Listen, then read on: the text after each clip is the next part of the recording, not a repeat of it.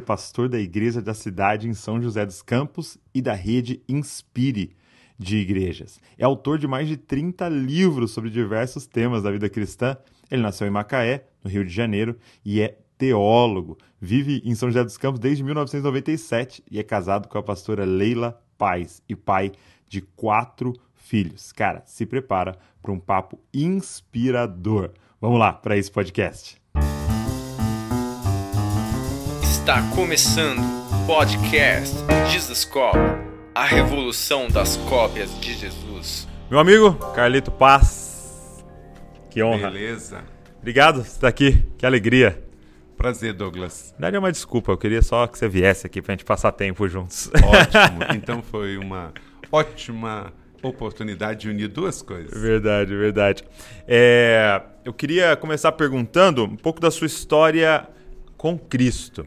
Você já vem de um lar cristão? Sua família já era?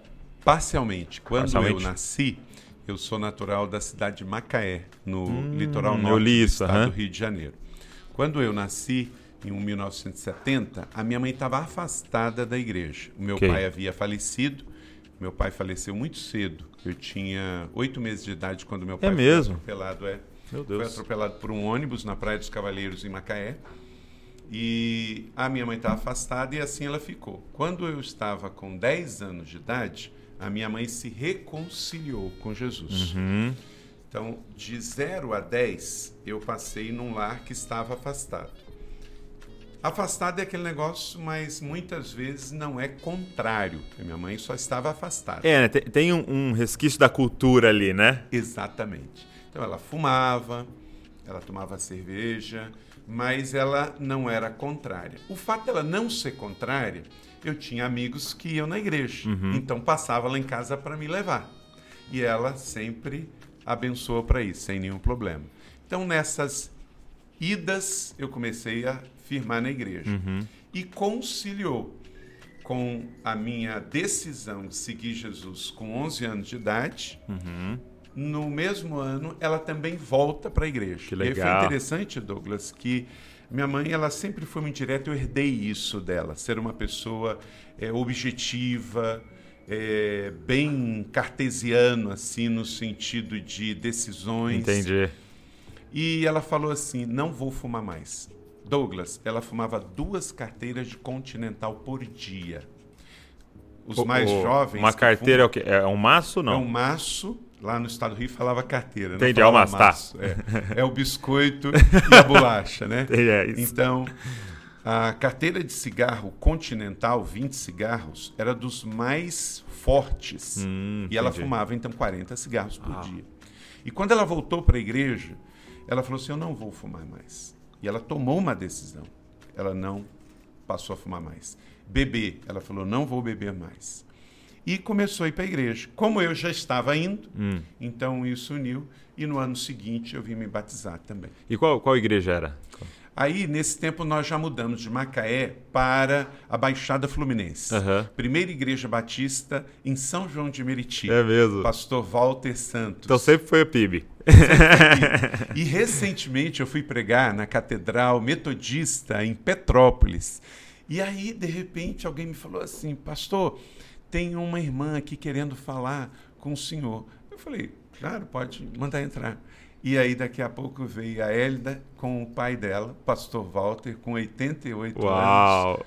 que foi o meu pastor que me batizou.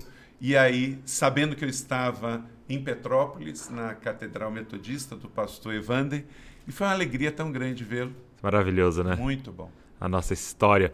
E é, aí a partir daí você começa a caminhar com Cristo e, e crescer ali na, na igreja, aprendendo tal. A Batista é muito focada né, em, em dar um, um- um ensino sólido né, para as crianças, para os adolescentes.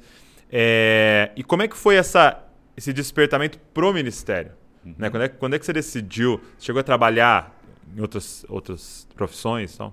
De 11 a 18, então, eu passo em duas igrejas, desde o meu batismo até o meu envio ao seminário. Então, de 11 a 18 vem processo de conversão, batismo e integração na igreja. Logo depois, minha família volta para Macaé.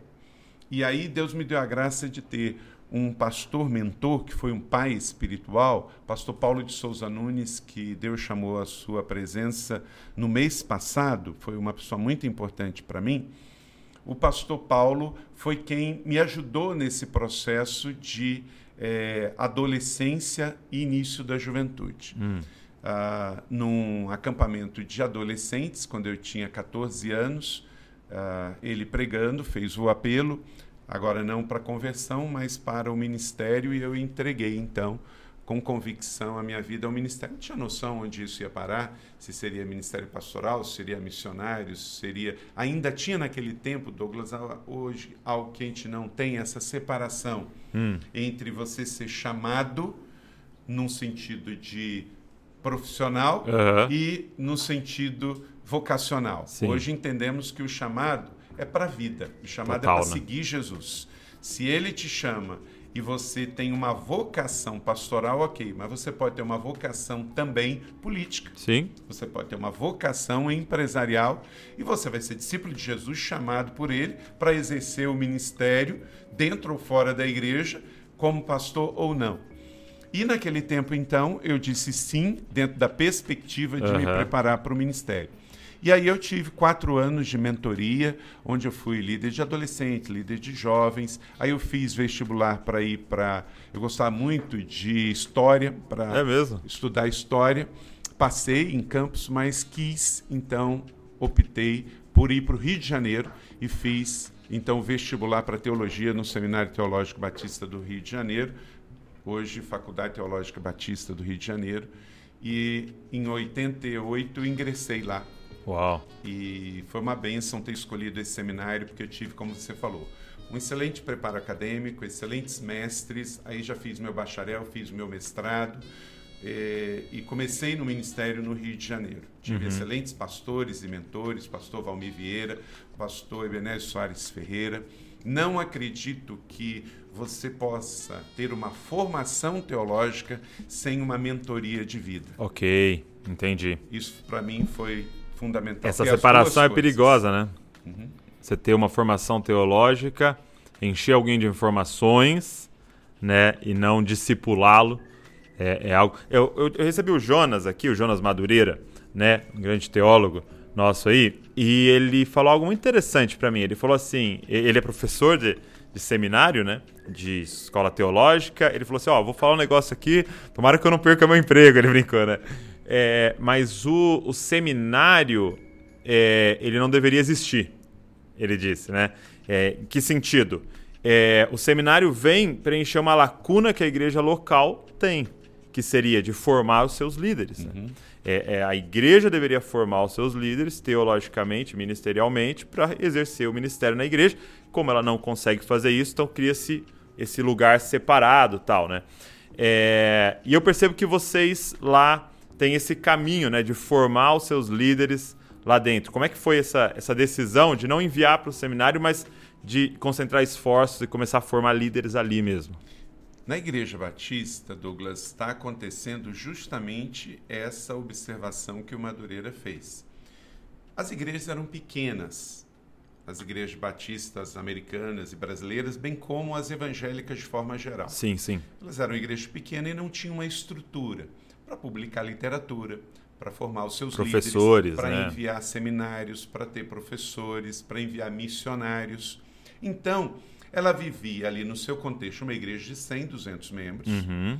fazia o seu trabalho pastoral na comunidade. Mas se ela precisava de uma formação teológica, enviava para o seminário. Ela uhum. precisava publicar um livro, ela ia na casa publicadora da denominação. Ela precisava enviar um missionário para o exterior, ela enviava para a agência. Só que a igreja foi crescendo. Sim. E tudo isso começou a ser produzido pela própria igreja local. E como você acabou de advogar, nada mais que orgânico do que é. isso. Então, no passado, na década de 70 e 80, um passado recente, as denominações eram fortes e a igreja local era fraca. Isso na Assembleia de Deus, na Batista, na Metodista, na Presbiteriana. No século 21, após a década de 2000, começou a se inverter. As denominações, como elas cresceram muito, começaram a ter uma estrutura muito engessada e respondendo com muita dificuldade às demandas da igreja local. E começou a se afastar da realidade local da igreja. Ficaram pesadas, burocráticas, começaram a ficar muito Lentas, né? políticas, lentas. Então, a armadura de Saul em pequenos Davis. Sim. A igreja não podia esperar, porque ela começou a crescer e começou a ter demanda da formação teológica, do envio dos- do, vocacionado ao campo, da pu- publicação do livro. Então, as igrejas que antes dependiam da denominação começaram a correr com as próprias pernas. E isso aconteceu no meio batista, no meio da Assembleia de Deus. Hoje, a igreja ela está numa ascendência muito maior do que a denominação em geral. Entendi. Isso é uma A igreja constatação local ali. Brasil e mu- mundo todo. É mesmo, isso, é- isso é, tá ocorrendo no mundo. No mundo. É um fenômeno E, mundial. e o você não acha que tem a ver local. também com, lógico, essa lógica que você apresentou, mas você acha que não tem a ver também muito com o estilo da geração atual? Porque eu percebo é, a geração, é, vamos dizer assim, do, como, é, é que eles chamam de baby boomers? Como é que é? Uhum. que é Os da aquele pós-guerra, 60. né? 60, 70. Muito militarizada, muito é, é, respeitando muito hierarquia. é, eles, eles viam muito a- as instituições piramidais, né? Sim. Líder, todos obedecem, vamos em frente e acabou. Né? E hoje você tem uma coisa muito mais startup, muito mais democrática, muito mais mesa, né? Vamos tomar decisão em conjunto, collab, coworking, né? E a- essa estrutura da denominação de tipo assim, ah, vamos fazer tal coisa? Não, porque lá, sabe, que lá no topo da pirâmide não deixa fazer tal, tem que perguntar lá. Você não acha que também tem um pouco a ver com isso, assim? Eu acho que isso veio complementar. O É? começo veio com a falta de Entendi. agilidade e relevância. Entendi. Então, por exemplo, vamos pegar aqui dois exemplos: Batista e Assembleia de Deus. Ok. No Rio de Janeiro, a CPAD publicando revista de escola bíblica para todas as assembleias do Brasil. Sim. A JUERP publicando literatura para todas as igrejas batistas do Brasil. O que acontece? Uma igreja local lá em Riacho Novo, em Santa Catarina. Até chegar lá, preço, frete, transporte, etc. Então, a logística do Brasil, que não é mil maravilhas, e um processo inteiro de eh, burocracia. Por outro lado, também você começa a ver orçamentos altos demais nessa pirâmide que você falou, políticas. Então, isso foi afastando. Eu acho que esse é o primeiro Tá. é a primeira realidade. Aí, na sequência, vem essa nova geração. Uhum. Participativa, criativa, quer fazer a coisa no contexto local, sem rebeldia. Sim, sim. Só num sentido participar. de participação, de autonomia, de criatividade, quer produzir as coisas dentro da sua linguagem. Aí juntou os dois, juntaram os dois fatores e chegou a essa situação que está hoje. Sim. Hoje, em geral, as denominações como um todo, elas estão mais enfraquecidas Uhum. e as igrejas locais mais ágeis. Entendi. Muito bom. Uma análise muito boa para a gente pensar. É, e até isso que você estava falando da revista, né? É, ela é produzida aqui, enviada para o Brasil inteiro.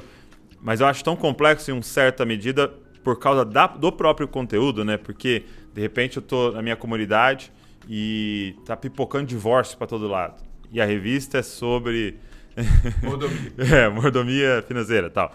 E aí a gente fica, meu Deus, mas e agora precisava falar sobre casamento, mas a revista de casamento é daqui a sete meses. Então, e tem uma outra coisa, Douglas, muito interessante, que é a questão de você incentivar novos talentos para escrever. É, faz muito sentido. O camarada ali tá ótimo, é um jovem potencial fantástico, ele acabou de fazer letras, é um cara que estudou Bíblia.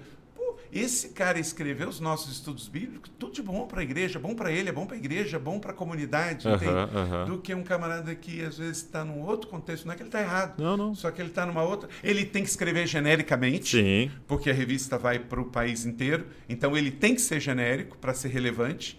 E se a gente puder ter algo local, a gente é mais específico. Então, eu acho que é irreversível essa situação. Sim. E falo isso também nos meus escritos, nas minhas conversas com líderes denominacionais, como que as denominações, Douglas, podem continuar sendo relevantes para esse tempo. Penso que elas precisam deixar de olhar a igreja como uma consumidora de produto, seja enviar mais um aluno para o seminário, enviar mais uma oferta missionária ou um vocacionado para ir para o campo, ou mais comprar uma revista, ela tem que ver o que ela pode fazer a nível de comunhão, Ok. a nível de representação, voz profética numa comunidade nacional, do que vender um produto. É. Então, eu penso que ela deve se desfazer de tudo que é ativo, que gera custos, prédios, eh, estruturas, eh, coisas comerciais e logística, para cuidar dos pastores, cuidar dos líderes, promover unidade, eventos, eh, coisas que vai unir daqui para frente. Por quê? E pensar nisso também no sentido de eh, a curto prazo, porque depois a gente se redesenha de novo. Mas agora o que a gente precisa é de unidade e não de recurso. É, é, o que você descreveu parece muito com uma rede, né? Isso. Uma rede de conexões que é o que, analisando a fundo a eclesiologia ali do, do Novo Testamento, é o que me parece que existia, né? Redes entre as igrejas, né? Uma conexão de, de comunhão entre as igrejas, né? Uma enviando oferta para outra para ajudar e tal, mas nada engessado porque cada localidade era uma localidade, né? A igreja é a primeira institu- instituição em rede, Douglas, do mundo. Você tinha o Império Romano de cima para baixo, você tinha um sistema judaico altamente piramidal também, de cima para baixo. Tudo na sociedade era assim. Aí vem a igreja nessa relação, escrevendo cartas, não é? É, enviando ofertas, orando. Paulo sempre começa Sim. com uma palavra de bênção e oração. Então, como eu acredito que Jesus está voltando, creio que de fato nós teremos uma nova terra, um- uma nova realidade na dimensão do reino de Deus. Eu creio que voltamos para o início de tudo. Essa Muito forma bom. de rede onde a mutualidade acontece na comunhão, no partir do pão, nas orações, na Doutrina dos apóstolos, né? mas não na estrutura, no produto e no serviço. O, você falou de forma profética, né? Que a gente está observando, né? Para onde a gente está caminhando. E eu vi uma análise do Alan Hirsch, um, um- um teólogo é, australiano, e ele falando assim que é, a igreja após o ano 300, né, com Constantino, tá, ela se tornando parte do império, ela se torna central. É, então, tanto que se você for no centro de Bragança, aqui que tem lá, né, de forma simbólica, uma igreja, né, porque ela era central, ela tomava decisões junto com o governo, tudo, né? E então ele até ele até fala um dos motivos porque a igreja deu tanta ênfase em pastores e mestres. Porque se eu sou central, e, e começou uma ideia de que a pessoa nascia cristã. Então, Bragança é centralizada com uma igreja que domina. Então, a pessoa que nasceu em Bragança é cristã, porque ela faz parte um império cristão, né? Então, não há necessidade de eu ter um evangelista, um apóstolo, não. Você precisa de quem? Pastor e mestre. Cuidar dela e ensinar. Ponto. Catequese, né? E, e- e cuidar dela. É, e aí ele fala o seguinte, que é, a partir do iluminismo, né, e que aí depois você tem a reforma tal, a igreja não é mais central. Em nenhum lugar do mundo a igreja é central. A igreja não manda mais, ela volta a ser periférica. Ela volta a ser marginalizada, como era em Atos. Então ele fala, a gente precisa olhar para essa igreja de Atos agora, de fato, pensando, nós somos como eles, entendeu? E aí o que você falou, estrutura enxuta, muito flexível, muito rápido, networking, né, de, de ligação entre as comunidades e tal. E eu achei isso muito interessante, que é uma característica- característica muito mais de movimento do que de instituição, né? E essa discussão, ela veio à tona agora com essa questão da igreja essencial.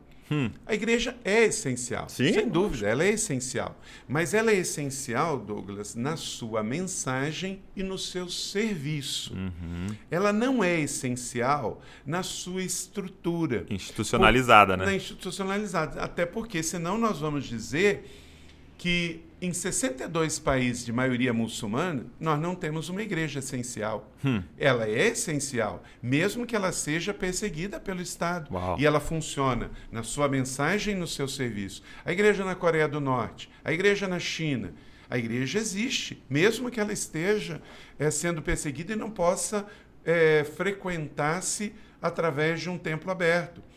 Agora, eu até vi nesse tempo algumas discussões hum. nos Estados Unidos e no Brasil, Douglas, e eu, e eu penso assim que a gente cresce se fizer uma leitura de o que podemos tirar de essencialidade de igreja. Olha só, siga o meu raciocínio. Nos hum. Estados Unidos, na Califórnia, tiveram pastores de linha mais fundamentalistas é, entrando é, em confronto com o Estado Sim. para a igreja ficar aberta.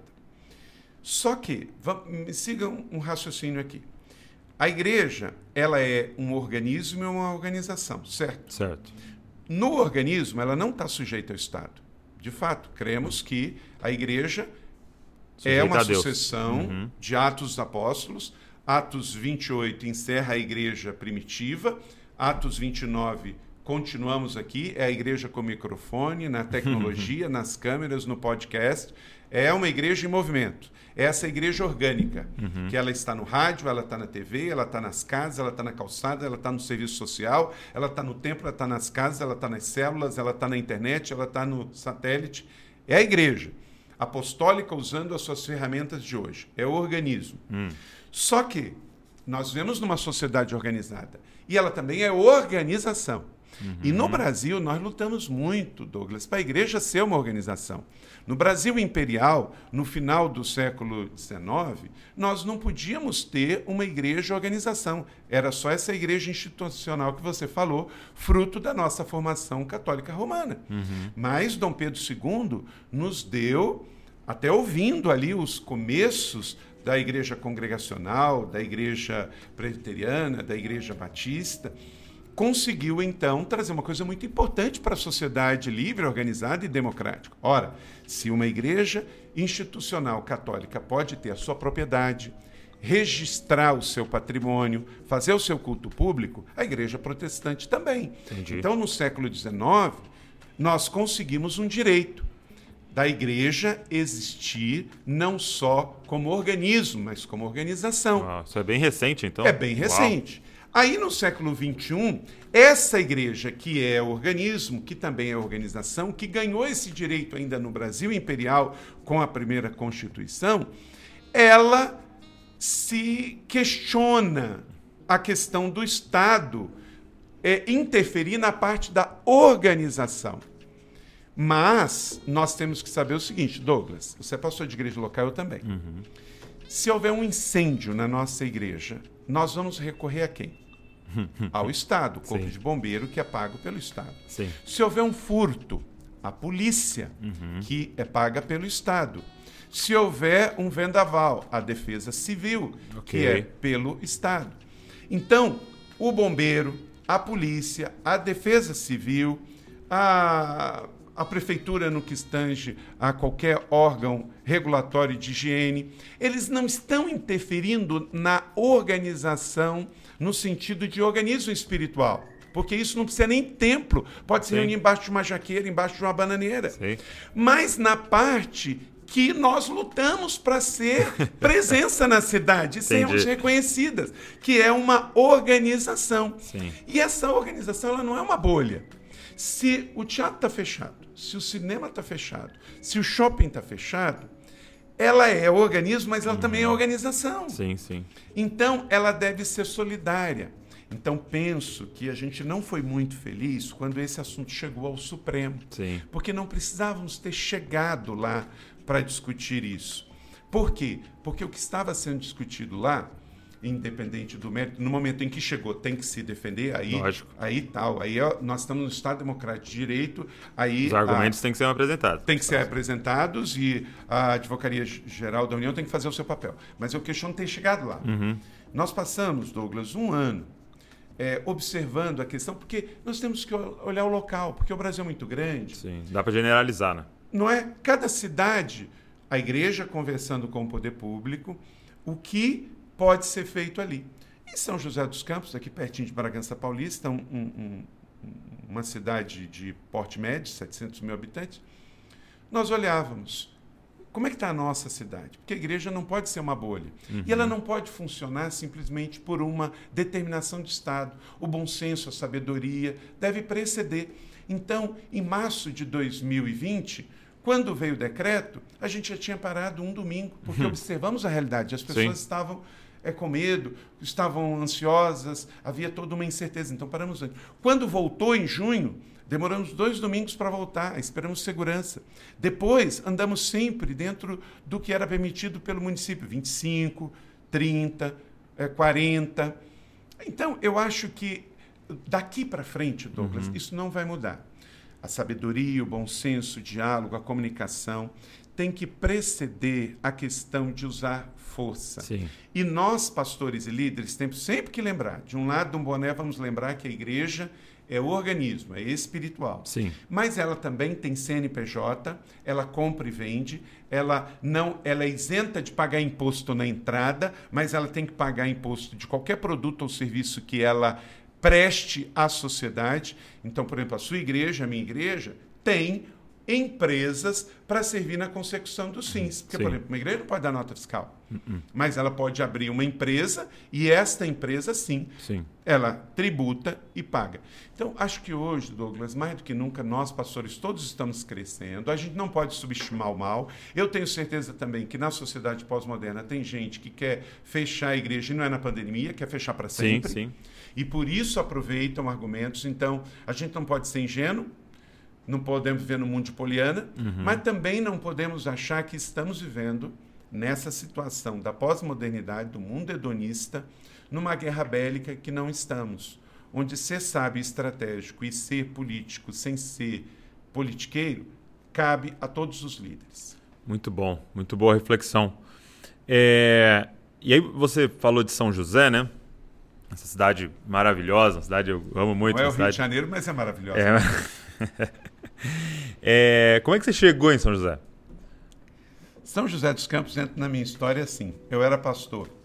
Meu primeiro pastorado foi em Nova Iguaçu, no Rio de Janeiro. Uhum. Depois eu fui ser pastor em Juí, no Rio Grande do Sul. Fui pastor quase quatro anos e, é, lá. E é enviado pela denominação.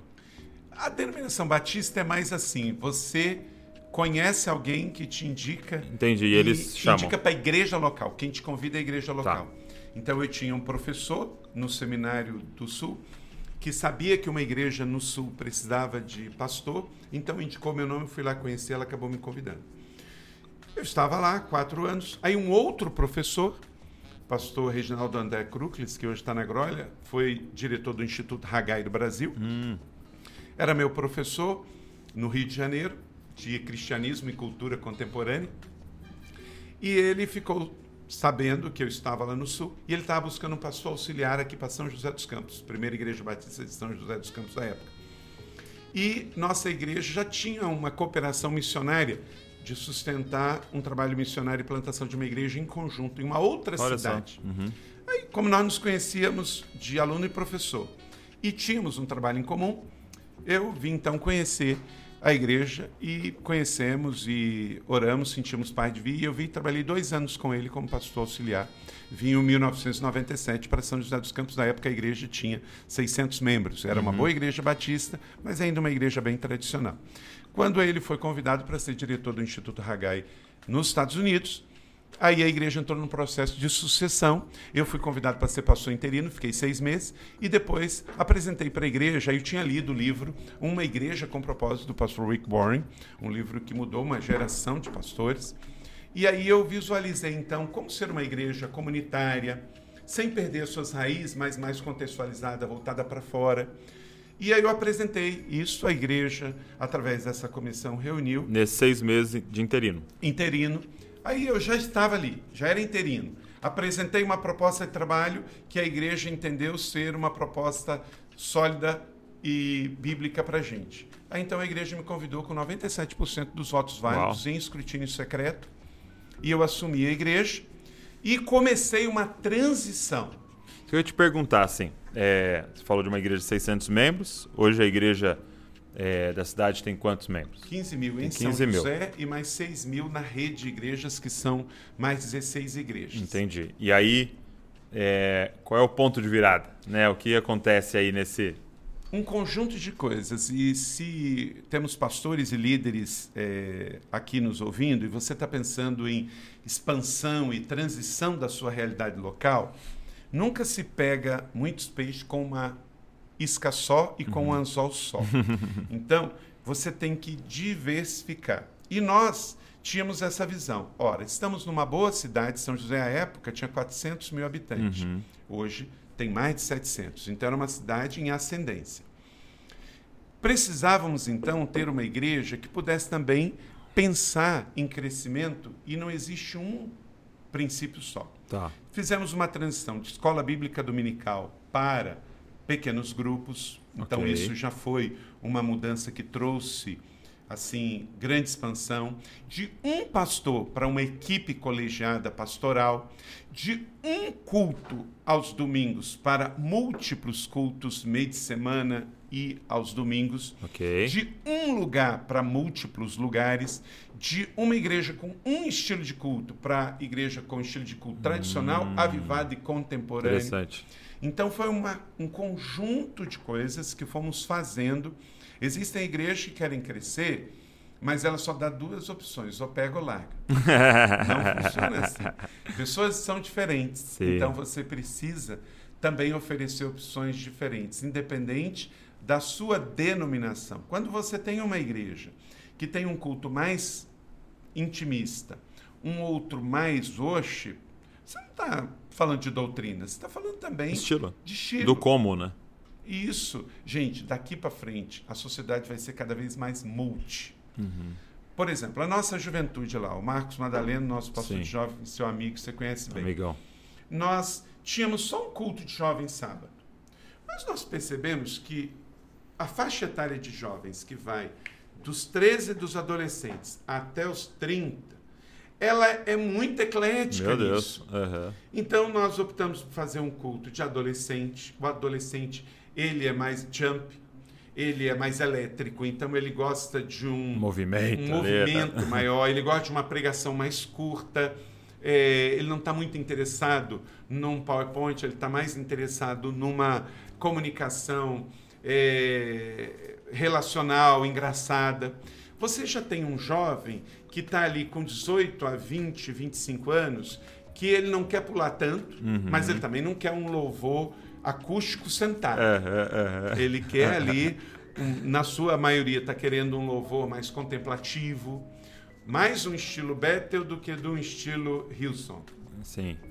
Aí você tem um jovem up, que é um jovem com 30 anos, já está casado, já se não casou, está bem estabilizado na sua vida financeira, ele quer causas para abraçar. Olha aí. Então ele tem um outro esquema. Ele super está feliz com uma pregação casual, com um pastor sentado, numa sala de conversa, um louvor, se no violãozinho já tá bom. Então nós entendemos isso. E aí a juventude não é que se dividiu, mas se multiplicou em nichos diferentes. Isso ajudou. a Então o que a gente já vinha fazendo em igreja, fizemos na juventude e fizemos nas crianças também. Hoje o Ministério de Crianças vai de 0 a 12. O pastor Andrei, que está aqui com a gente, já foi pastor de crianças. Nós conseguimos eh, também comunicar melhor se você é mais específico, porque comunicação não começa no emissor, e sim no receptor.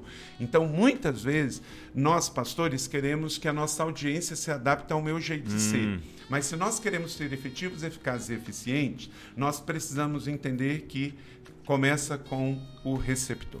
Agora, é, se você pudesse dar uma dica pra gente, como é que você fez a transição? Porque talvez uma das coisas que eu mais recebo de, de perguntas, né? A gente tem a mentoria do Desascope com líderes, né? E uma das demandas que a gente mais recebe é a seguinte: é, eu estou enxergando isso, é, eu li isso, como você disse do livro tal, mas a minha igreja vive tal realidade. Como é que faz essa transição? Como é que, na verdade, convence né, o pessoal que está há 30, 40, 50 anos ali de vamos mudar? Primeiro é possível, eu consegui. Legal. Então, todos nós Amém, conseguimos. Conseguimos sim. Esperança. Você, quando está num processo de transição, você não foca na perfeição, e sim no progresso. Ok. Primeiro, comece a mudar coisas que estão no backstage.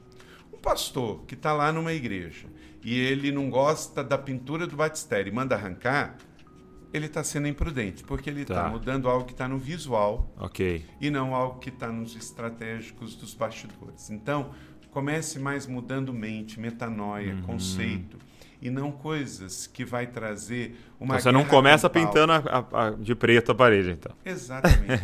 Até porque hoje eu, eu, eu, eu acredito que a coisa mais fácil de plantar uma igreja é você pintar de preto, botar umas luzinhas, arrumar uma banda e chamar de church. Exato. Essa é a parte mais fácil. Essa é a a parte fácil. mais difícil é liderar pessoas. É pastorear, disciplinar. É de segunda a sábado a parte mais difícil. Né? Mas, então, a primeira coisa é começar, acreditar que é possível, começar através das coisas que estão mais fora Ok, dos muito bas- bom. Do, do holofote, vai para os bastidores. Nunca dê passos de mudança sem que a sua liderança não tenha absorvido e abraçado a visão. Tem pastores que querem ir para um congresso, voltar com uma visão nova e anunciar ela de púlpito. Esquece, é suicídio. As pessoas não vão abraçar algo que elas não foram convencidas primeiro.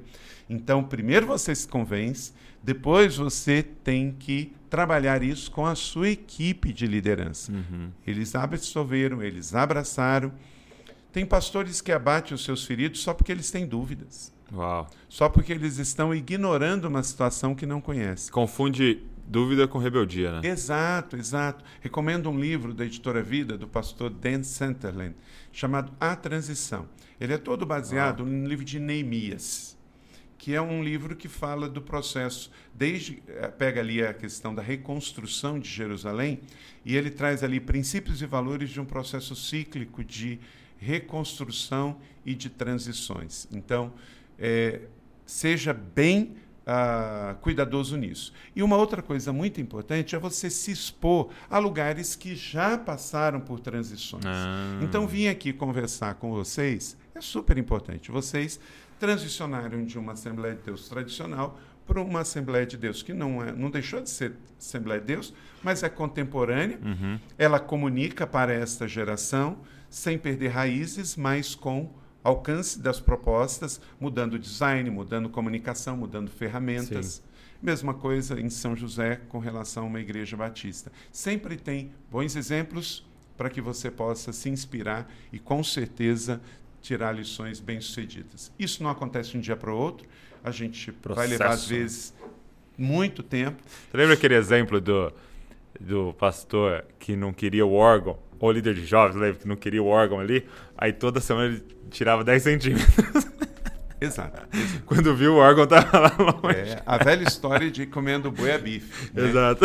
E, e hoje, até uma transição muito interessante, o Dave Gibbons, que inclusive eu recomendo um livro dele da editora Mundo Cristão, que é o Xelotes. É maravilhoso, livro sensacional. É um livro fininho, né? você lê numa sentada, mas muito bom, Gibbons. Ele é pastor de uma igreja na Califórnia, no, no condado de Orange. Ele vinha com uma igreja de asiático, de jovens, e ele eh, conseguiu ah, um templo antigo de uma igreja batista de mais de 100 anos. A primeira igreja batista de Santana, ali perto do aeroporto de John Wayne, no sul da Califórnia. Essa igreja tem vitrais, essa igreja tem órgãos de tubo. É mesmo. Olha a sacada dele. Ao invés de pegar, tirar os vitrais e tirar os órgãos de tubo, ele levou tecnologia para isso. Então, se você for hoje, domingo que vem, lá na New Song, na Califórnia, em Santa Ana, com o pastor Dave Gibbons, você vai ver um momento de louvor que tem até órgão de tubo. Tem teclado, tem bateria Entendi. e aquele design retrô fantástico. Você não precisa hoje jogar tudo fora para trazer comunicação e modernidade. E a igreja dele é de 95% de jovens e lotada. E uma coisa que eu observei quando eu fui lá e ouvi também algumas pessoas falando lá da igreja da cidade é que uma das um, do- um- um momento importante na caminhada de vocês nessa construção é, foi um despertamento para a questão dos cinco ministérios. Como é que foi isso?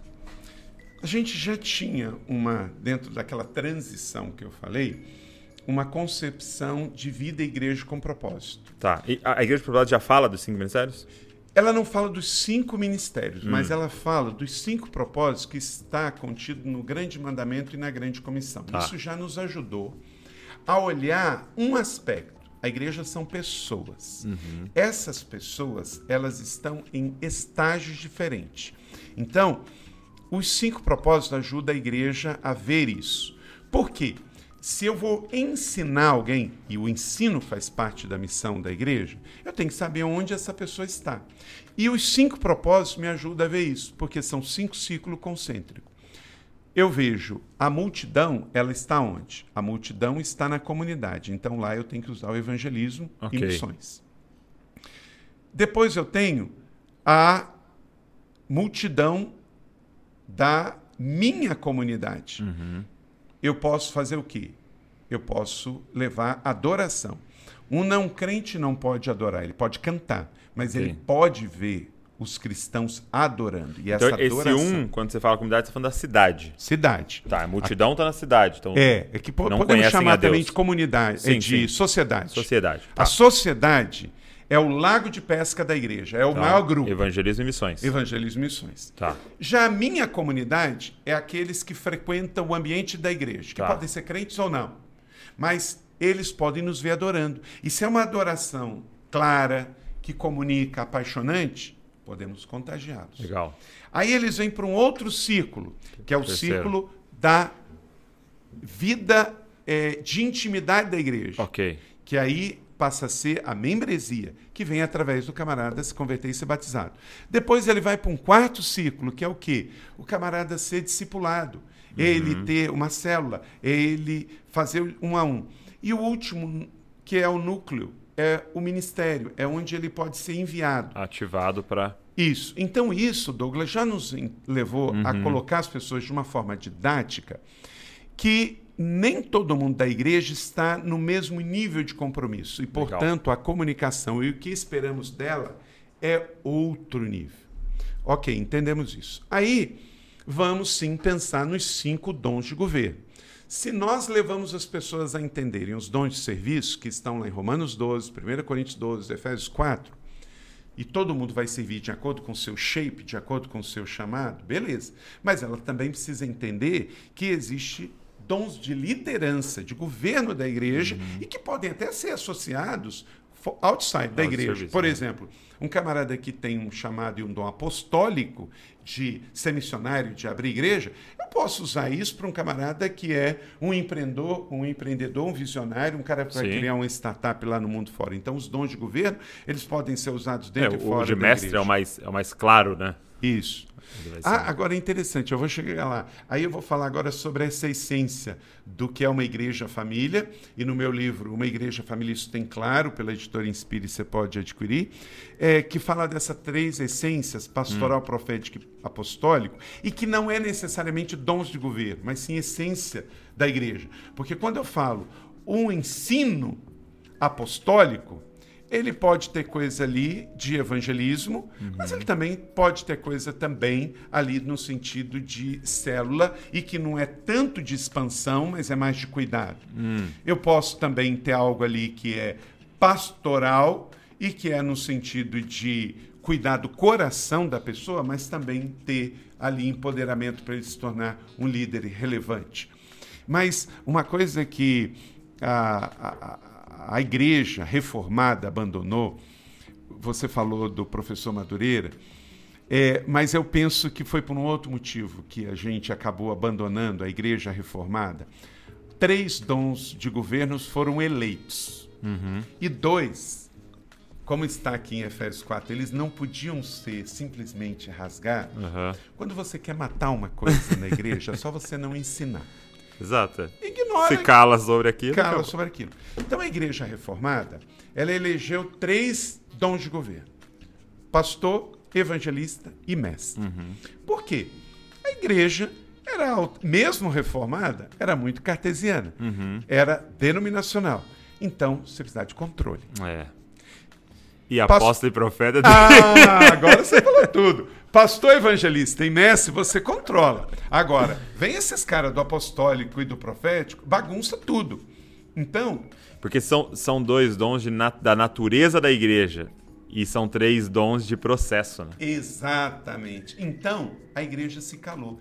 Procura ensino sobre esses três dons do século XVI até o século XIX. Você não acha. A igreja simplesmente se calou, os teólogos se calaram. Tivemos dois efeitos: a teologia liberal e racionalista e a ignorância do povo.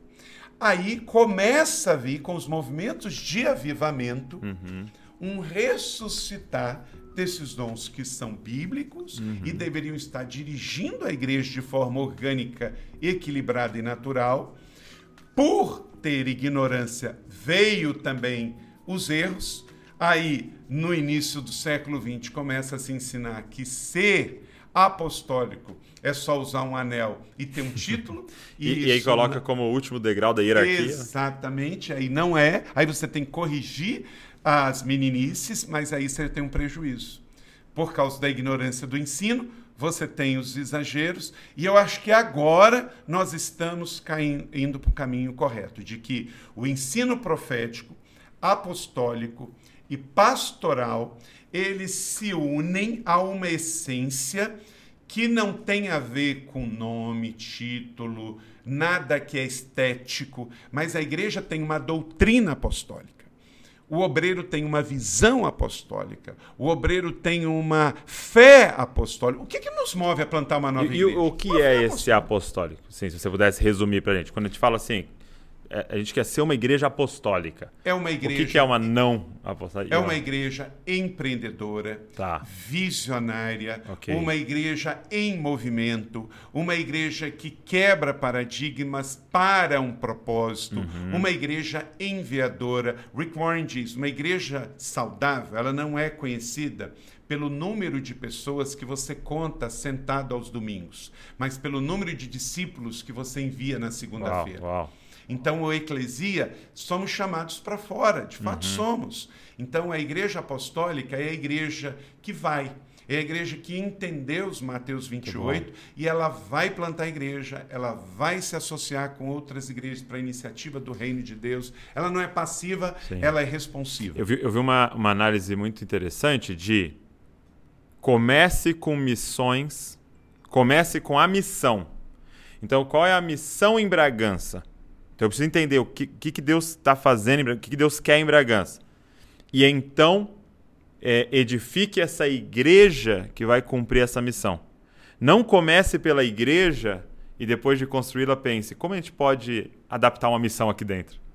É. Então o apostólico seria isso, né? É disso que você está falando, é encarar a missão como prioridade da igreja, né? Exatamente. E aí ajuda, Douglas, a gente plantar a igreja da forma certa há um, uma ligeira, porque as linhas são tênues, tem um cinza aí, de é, plantar a igreja e abrir CNPJ. Ok. São coisas diferentes. Você plantar uma igreja, até o nome está dizendo plantar, é porque tem que ser algo orgânico. Só que a gente hoje já está falando mais de abrir. Olha e aí abrir associa mais a um CNPJ. CNPJ. Então eu prefiro ser retrô nesse sentido e continuar dizendo que o certo é plantar a igreja. Muito bom. E aí, plantar a igreja, você começa como? Você começa com um indivíduo que tem uma visão missionária local de ganhar uma cidade, um bairro, um povo uhum. não alcançado, mesmo sendo um centro urbano. E aí ele não tem que se preocupar num primeiro momento com estrutura. Exato. Porque a estrutura vem depois. Comece evangelizando, Comece abrindo casas de paz, começa com célula. Uhum. Lá na frente você tem três, quatro células. Joia? Então eu posso alugar um lugar por uso. Uhum. Eu não tenho que ficar aquele lugar fechado no meio de semana. Eu não tenho que pagar água, luz, imposto para ficar fechado. Porque se o movimento é orgânico, quanto melhor respeitar os processos Sim. Sim. melhor. Porque Bom. senão eu já entro com orçamento e daqui a pouco tem que estar fazendo coisa para pagar orçamento. Uhum. E aí, então, depois desse processo, eu até posso pensar num lugar fixo para alugar ou para comprar. Mas vem depois de ganhar pessoas para Jesus. Uhum. Por quê?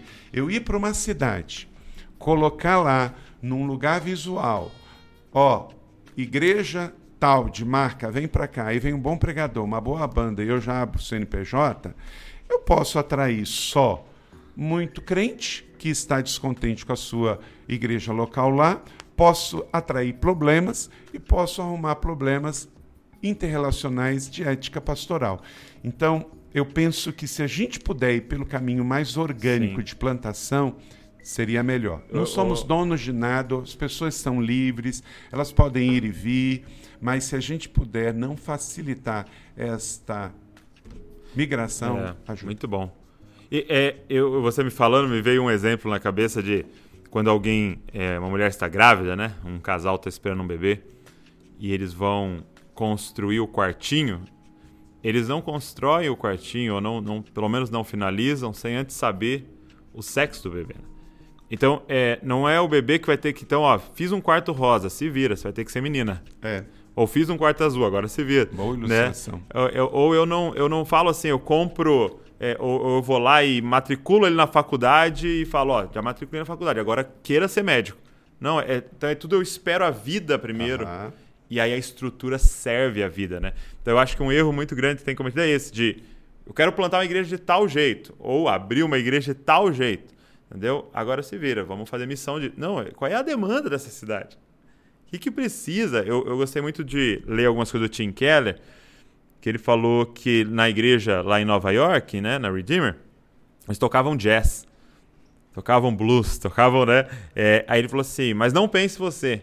Ah, então o segredo para crescer é colocar jazz no louvor? Ele falou: não, é o segredo para crescer aqui. Porque é a forma que eu sirvo essas pessoas dessa localidade. Agora, aí eu não sei. Todo chão, todo chão tem um som. Então, se o líder, plantador, ele ouvir o som que sai do chão hum, hum, do hum. seu bairro, da sua cidade, ele vai fazer como John Stott diz: ouça o espírito e ouça o mundo, e ele vai conseguir ser efetivo, eficaz e eficiente. Muito bom. E aí, aí só para a gente concluir essa dos cinco ministérios, eu percebo que vocês não tratam os cinco ministérios como uma uma escada de progressão do, é, do, da pessoa. Por exemplo, ah, eu sou evangelista, mas eu estou trabalhando para virar um. É, né? Vocês não trabalham dessa forma. Vocês veem esses que uma pessoa tem aquele dom e ele a vida inteira talvez vai desenvolver aquele dom. Isso, né? porque toda igreja saudável tem todos os dons de serviços, uhum. todos os dons manifestacionais e todos os dons de, de governo. governo. Nenhuma igreja tem Nenhuma pessoa tem tudo, Sim. mas toda igreja saudável tem todos. Uau. Porque se a pessoa tiver tudo, ele pode cair no orgulho. Mas a pessoa entende que ela é parte de um corpo. Então, nenhum pastor você vai ver que ele tem. Ele pode ter uma noção e saber o que é Sim. dos cinco dons, mas ele nunca tem todos aqueles dons uhum. na sua plenitude. E isso é muito bom, porque temos aí com isso. Precisamos um do outro. Um do outro. Agora, o reino de Deus tem todos, e toda a igreja saudável local que tem uma, uma visão bíblica vai desenvolver Porque todos eu, eu esses acho maravilhoso. Não pode virar uma carreira de ascensão. Eu, eu acho maravilhosa a forma que vocês trabalham, porque, por exemplo, o Fabiano, né? Uhum. Paternidade bem resolvida. Ele tem essa clareza que ele se move muito mais no profético. Isso. Então você pode sim falar para ele, leia esse livro aqui do profeta. É, é eu, eu, faço isso. Exato, vai nesse chega, curso vai, aqui. É. Aquela igreja lá se move bem, vai lá visitar. E aí você tem esse. Ah, não, agora o, o, o não sei, vamos, vamos dizer, o Madaleno, muito pastoral. Tá, então, ó, leia esse livro aqui do pastoral. Faça esse curso, agora visita aquela igreja. Então você tem essa, né? É, é, é não alguém esperando, ah, não vejo a hora de chegar naquele ali. Isso. E aí ele vai para aquele e não tem nada a ver com ele e ele fica frustrado achando que ele tem que ser pastoral, sendo que ele é completamente. Então eu achei muito legal e a gente tem tentado é, aplicar isso aqui na família de Zascote, tem sido muito bom. Mas agora, antes da gente encerrar, eu queria fazer uma, uma, uma, outra pergunta de outra, outro momento lá de vocês, que eu queria que você expandisse pra gente, que é esse tema da paternidade. Uhum. Que eu sei que também foi uma virada de chave para a comunidade. Como é, que che... como é que vocês entenderam isso e como é que foi esse movimento da questão da paternidade? Todos os nossos movimentos, Douglas, eles não acontecem de um dia para o outro. Ok. E nós exaustivamente aplicamos o que chamamos de comunicação redundante. A gente diz a mesma coisa várias vezes e usamos ilustrações diferentes, momentos diferentes. Então, esse, é, esse é um dom do líder, né? O dom da repetição. Né? Tem que fazer, porque ninguém pega na primeira vez e uma igreja saudável tem sempre gente nova chegando. Então nós estamos falando de igreja de propósito até hoje. nós estamos falando de movimento de avivamento até hoje. Nós estamos falando de uma igreja comunitária até hoje. E nós não podemos parar de falar de célula o tempo todo. E não podemos parar de falar de 30 semanas, que é o movimento de recuperação das pessoas, e não podemos deixar de falar também da questão de paternidade. Agora, tudo tem que ser, Douglas, de boas. Uhum. Eu estou vendo aí interessante gente falando mal de paternidade, gente falando de paternidade que não é filho, e gente é, vivendo a paternidade de forma orgânica e natural eu tenho procurado ir nessa terceira linha. Então, como que Deus deu essa visão? Quando você diz de boa, você está falando o orgânico, o, orgânico, o natural, por não exemplo, o forçado. Você tem que, exato. senão você está fora. A, na nossa comunidade tem gente que me chama de Carlito, beleza. Tem gente que me chama de pastor Carlito, beleza. Tem gente que me chama de apóstolo, beleza. Tem gente que me chama de pai, beleza. Eu sou o Carlito. Agora, eu tenho uma igreja grande. Sim. Cada pessoa vê de um jeito. Para alguns eu sou pai, para outros eu sou um apóstolo, para outros eu sou presidente da organização, okay. para outros eu sou um pastor, para outros eu sou o amigo. Então, Sim. eu nunca vou corrigir ninguém do que ela me chama, tá? É, eu até brinco dizendo o seguinte: olha, eu ainda não cheguei a como o meu mestre foi. Jesus foi chamado de pai dos demônios. Beuzebu. Beuzebu. Eu, eu, eu ainda não cheguei a tudo isso. Né? Jesus nunca se importou com isso. Jesus era bem definido, bem resolvido em quem ele era. Filho. Sim. E esses dias o meu filho biológico foi com um pastor a uma igreja num outro estado. Hum. E ele, assim, muito boa, porque lá em casa é muito boa, né? Ele pegou e chamou o pastor de pastor. E o pastor corrigiu na frente das pessoas. Pastor não, bispo. Ah, o pastor do, da localidade. Uhum. Uhum. Então, coitado do pastor que está precisando de um título para ser pra reconhecido. Para afirmar sua identidade. Então, Douglas, o que eu penso é o seguinte: para mim é mais fácil, mais fácil do que qualquer outra coisa. Só uma questão de leitura bíblica. Então vamos lá. E preciso de um tempinho para responder. Fica à vontade, hein? Ele, eles têm, não estão fazendo nada. onde pegamos essa ideia de pai? Nós temos que saber de onde começou. Ok. Começa aqui, na nossa identidade de As raiz. Escrituras, ok. Abraão é a primeira figura de na Terra. Deus é pai, uhum. ok? Ele se apresenta assim, o Deus Trino é pai. Mas aqui na Terra, o primeiro é um homem que é chamado Nosso pai, de pai. Abraão. ok. E isso se estende por todo, todo, todo Velho Testamento. Tanto é que os profetas que vêm depois deles, milênios, continuam chamando de pai Abraão. Por quê? Não é uma figura de uma pessoa em si. Representa hum. um, uma questão de identidade. De DNA. De DNA. Uau. Então, a questão é bíblica e começa com um homem que era comum, que é levantado lá em Arã e recebe um chamado para ser pai de um povo. Uhum. E ele passa a ser esse pai de um povo. Reconhecido depois por todos os filhos espirituais que vêm, patriarcas e profetas. Beleza. Aí, vamos um pouco mais adiante. Você chega ao Novo Testamento, em que os exemplos são os mais variados. Você tem Jesus numa relação com os seus discípulos, em que ele chama filhos. Okay. São filhos biológicos de Jesus? Óbvio que não. Óbvio que não. São seus discípulos. Mas como eles já receberam esta herança do Velho Testamento, uhum. então eles têm uma relação com Jesus de família, de paternidade. Depois você tem Paulo chamando os seus filhos na fé, lá em Éfeso, Tito e Timóteo, também de filhos espirituais. E pelo que nos consta, Paulo nem casado foi e nem filho biológico teve. Uhum. Isso é muito claro. Aí você vê que é uma questão de percepção e que alguns percebem ou não. Vamos ao exemplo de é, Eliseu, quando ele chama Elias de pai. Quando Eliseu quer ser o herdeiro profético de Elias, ele traz ali uma, um questionamento e Elias fala: ó, se você me vê, você vai ter. Se você não me vê, você não vai ter. Parece loucura, né? Ver, eu estou te vendo. Mas é ver no mundo espiritual, Sim. é ver o DNA, é ver a essência. E aí, quando ele sobe, aí cai a ficha. Ele entende. Meu pai é meu pai. E a história fala lá em Reis, e a gente aprendeu, ele recebe a túnica, mas é mais do que a túnica Dobrado.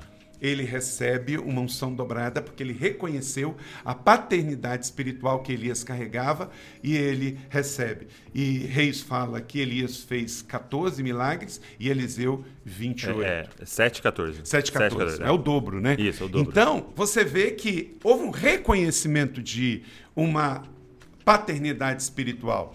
Quando o rei Acás ah, está para morrer, Eliseu, aí já está no seu final de vida, é, Joacás, perdão, ele chama ele lá no seu leito e chama ele, ó, chama o homem de Deus. O homem de Deus vai lá, dá os conselhos para ele e o que, que ele chama? A história volta a se repetir. O mesmo Eli, Eliseu que quando Elias subiu ao céu chamou meu pai, meu pai, e ele recebe a unção profética, o rei de Israel pode estar vivendo meio desviado do, do caminho, mas ele chama o homem de Deus no país, vai Eliseu lá, e quando ele entra, o que, que ele chama? Meu pai, meu pai. Ele podia até ser um rei que não estava vivendo certinho, mas reconhece a paternidade espiritual que Eliseu recebe de herança e ele passa. E o que acontece? Ele não efetiva a missão, não é porque ele não ouve o homem de Deus. Porque Eliseu fala: se você tivesse jogado todas as flechas, você teria três? derrotado os assírios. Como você só fez o básico, atirou. Teve preguiça de jogar flecha. Você imagina se vai Então, ganhar uma guerra. Exatamente. e aí, o que, que eu acho que atrapalha, e eu tenho visto usar. é, ah, pastores que são contra esse, essa questão de paternidade espiritual, no sentido de alguns chamarem, e eles se incomodam com isso, aí eles pegam aquela palavra de Jesus em Mateus, a ninguém chamais de pai. Peraí, Douglas, nós somos adultos. E na sequência tá, ninguém chama mais de mestre. E ninguém chamais de patrão. É. Então, a Bíblia também, Douglas, é a mãe de todas as heresias. Pega todas as heresias advindas da Bíblia, no Velho e no Novo Testamento, que tem base bíblica. Sim. Então, Jesus não estava falando ali de literalidade, porque, peraí, se você levar aquele texto para usar que uma ovelha não pode chamar o seu pastor de pai, você tem que aplicar tudo. Então, a sua ovelha não pode chamar nem pai biológico de pai, porque ali diz a ninguém chamar de pai. Então, nem filho pode chamar pai biológico de pai. Um aluno não pode chamar o mestre de professor e um funcionário não pode chamar o cara de chefe, porque Jesus usa o texto né? para condenar os três termos. O que, que ele está falando ali? Ele está dando uma resposta aos fariseus, que está colocando ali uma questão de subsistência, de dependência de vida. E nesse sentido, só Deus é.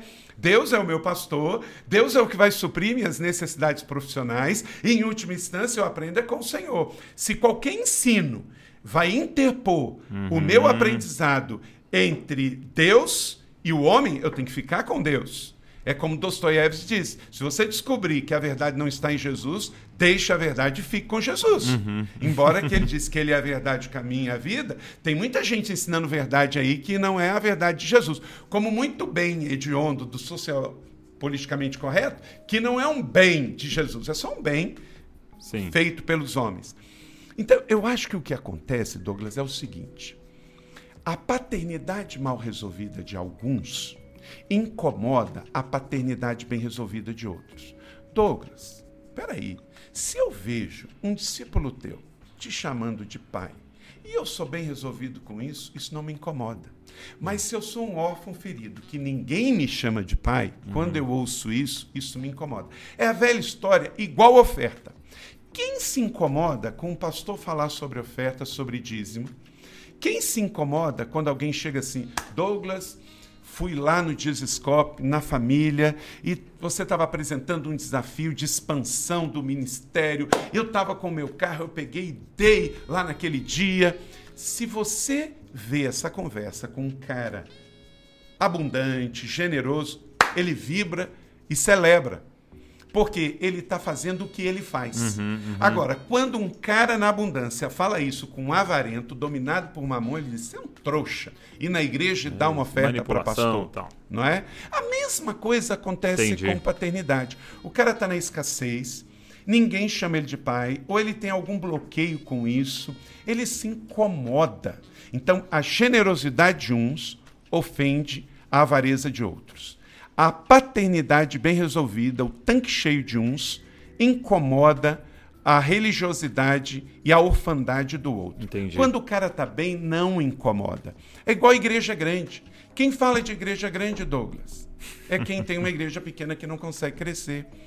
Tom Jobim já disse que no Brasil ser bem sucedido é ofensa pessoal. Infelizmente, nós vivemos num país que às vezes o cara não tem nada contra ele. Só o fato dele estar mais à frente já gera o espírito da inveja. Entendi. Isso é terrível. Então a gente tem que diluir a uma meninice de ficar chamando é, qualquer um de pai. É uma meninice, são extremos. Uhum, E eu acho que até essa questão que você começou falando, né? É uma estrutura onde eu te obrigo a me chamar de pai, ou tem que. Tal. Isso aí já não tem sentido nenhum, né? Mas, mas é acho que o doente. ponto aqui de todos, até de vários assuntos que a gente conversou aqui, é essa questão de interpretar as escrituras a partir de uma ferida, né? É, então, eu fui ferido por uma figura paterna, fui manipulado, ouvi isso acontecendo numa estrutura de igreja, alguém usou isso errado, então o princípio não serve mais. Mas se é bíblico, como você citou da oferta, como você citou de cinco ministérios, como a gente está falando é, de paternidade, se é bíblico, então a gente tem que voltar para as escrituras e não para, ah, mas eu vi tal experiência. Não. Porque a gente tem Judas como discípulo, então a gente não deveria ter discípulo nenhum. Isso. Entendeu? Mas você tem 11 bons. Mas Jesus fala assim: olha, nos fins dos tempos terão falsos profetas. Exato. Douglas, ele não disse que nos fins dos tempos não teria profetas. E ele não disse que nos fins dos tempos todos seriam falsos profetas. Exato. Então é só você Discernir. separar o joio do trigo. Muito bom. Que legal. Isso é muito bom. Poxa, pastor, obrigado. Coisa boa. Esse tempo maravilhoso aqui. Papo Eu bom. tenho certeza que muita gente foi abençoada, foi edificada aí. E vocês nos inspiram muito. É, sua vida, Sim, seu é ministério e toda a galera que caminha com vocês lá. Madaleno, Fabiano, todos. Sou muito abençoado por todo mundo lá, viu? Obrigado. Valeu. Então, estamos juntos. Deus pelo rei e pelo muito. reino. Exatamente. Seu sucesso é a nossa alegria também, Douglas. Prossiga, porque não só a juventude se inspira no que você tem feito, mas no que também Deus está fazendo como igreja. Amém. Há uma transição bonita, isso inspira os pastores. Há uma paternidade bem resolvida, Sim. isso inspira os pastores. Porque não pensa só porque você é filho biológico. Você poderia ser um filho biológico que não herdasse a paternidade espiritual do seu pai, como Verdade. estamos vendo aí nos dias de hoje. Então, parabéns, prossiga. Vocês também nos inspiram. Eu gosto dessa palavra. Era. Obrigado você que assistiu, você que ouviu a gente aqui. Deus abençoe você. E não se esqueça, você é uma cópia de Jesus. Valeu.